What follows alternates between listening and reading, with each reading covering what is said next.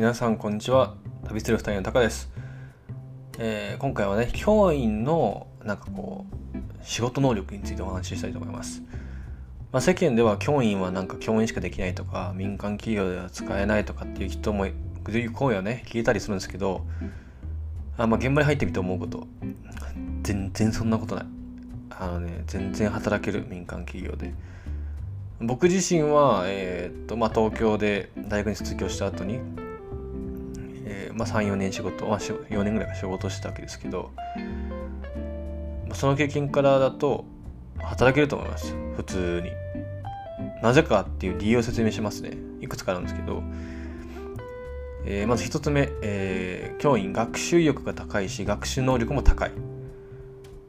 えー、まあ確かにね、あの、Excel 系ののなんか関数があんまりつかなかったり、ショートカット知らなかったり、うん、タイピングがま遅かったり、まあ、特に年配の方とかはね、IT 系慣れてなくて、確かに作業効率遅いことはあるけど、でも教えたらやっぱすぐできるんですよ。教えたらすぐできる。し、興味があったら自分で勉強もするし、頑張る、そもそも。そもそも頑張る姿勢がすごくある。だから、そのなんだ現段階ではなんか微妙そうに見えるかもしれないけど雇った後絶対伸びるですよね絶対努力するのその人たちって一生懸命先生だから先生ってすごい努力するんですよみんな。すごい真面目に勉強する人多いし。だからそのポテンシャルとしては全然なんかスキルは身につけられると思う。後天的に。とかあと自分自己管理ができるよねみんなね。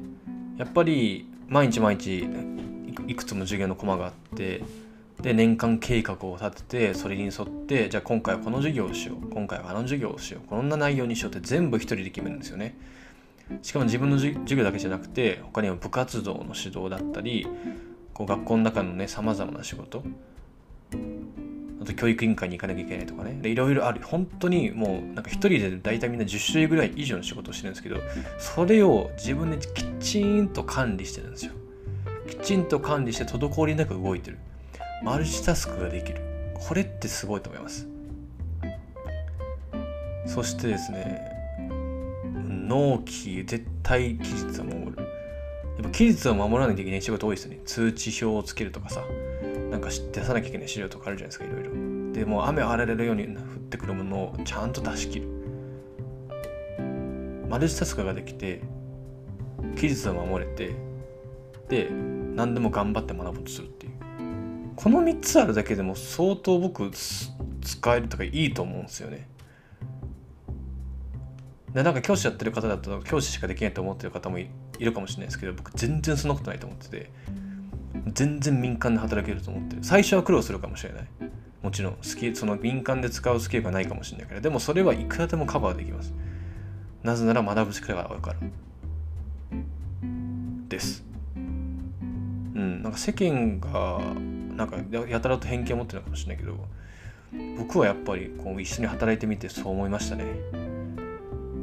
皆さん仕事に対する能力はもう絶対高いです。